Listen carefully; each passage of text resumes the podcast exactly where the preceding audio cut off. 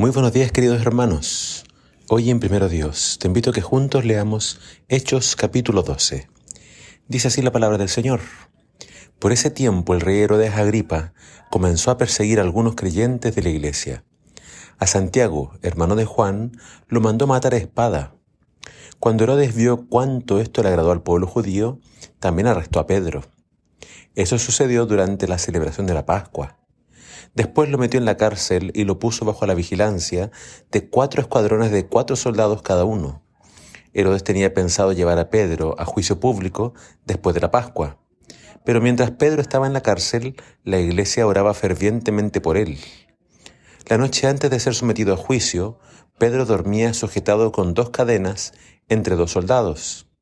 Otros hacían guardia junto a la puerta de la prisión.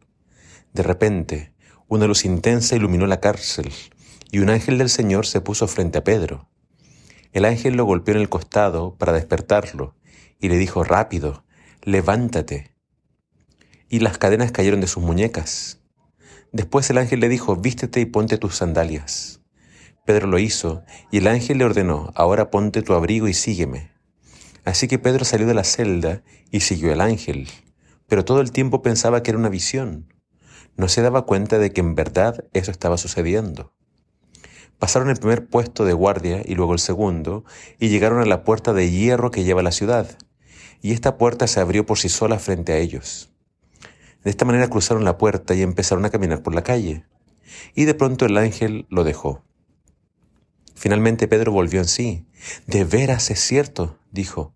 El Señor envió a su ángel y me salvó de Herodes y de los líderes judíos lo que tenían pensado hacerme. Cuando se dio cuenta de esto fue a la casa de María, la madre de Juan Marcos, donde muchos se habían reunido para orar.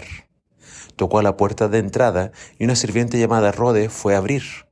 Cuando ella reconoció la voz de Pedro, se alegró tanto que en lugar, lugar de abrir la puerta, corrió hacia adentro y les dijo a todos, Pedro está a la puerta. Estás loca, le dijeron.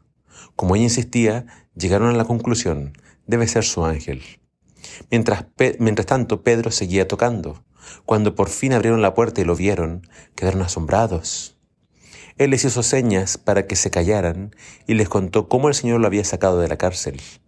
Dígales a Santiago y a los demás hermanos lo que pasó, dijo. Y después se fue a otro lugar. El rey Herodes buscaba el apoyo y el favor de los judíos, y descubrió que la mejor forma de hacerlo era persiguiendo y causando daño a la creciente iglesia de Cristo. Primero mandó a matar a Santiago, el hermano de Juan, y luego encarceló a Pedro, esperando la mejor fecha para ejecutarlo. Sin duda que estos acontecimientos habían traído gran dolor a la iglesia, pero en vez de deprimirse y desalentarse, la iglesia comenzó a orar y a ayunar, pidiendo a Dios un milagro para Pedro. Cuando el pueblo de Dios ora, suceden cosas, cosas maravillosas. Dios envió a su ángel, el cual sacó a Pedro de un lugar imposible de salir. Dios ya le había dicho a Pedro que él moriría de una edad muy avanzada. Dios todavía tenía planes para Pedro y su muerte hubiese sido un gran golpe para la iglesia.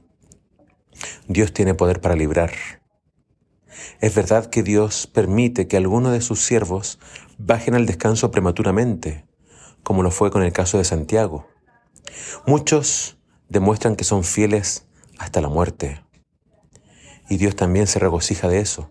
Pero Dios también demuestra su gloria, su poder a sus enemigos. Él tiene poder para librar. La iglesia no va a ser detenida. Y donde cae uno, se levantan diez con el estandarte de Cristo. Levántate, cristiano. No tengas temor. Dios nos dará la victoria. No dejemos de orar y de confiar en Dios.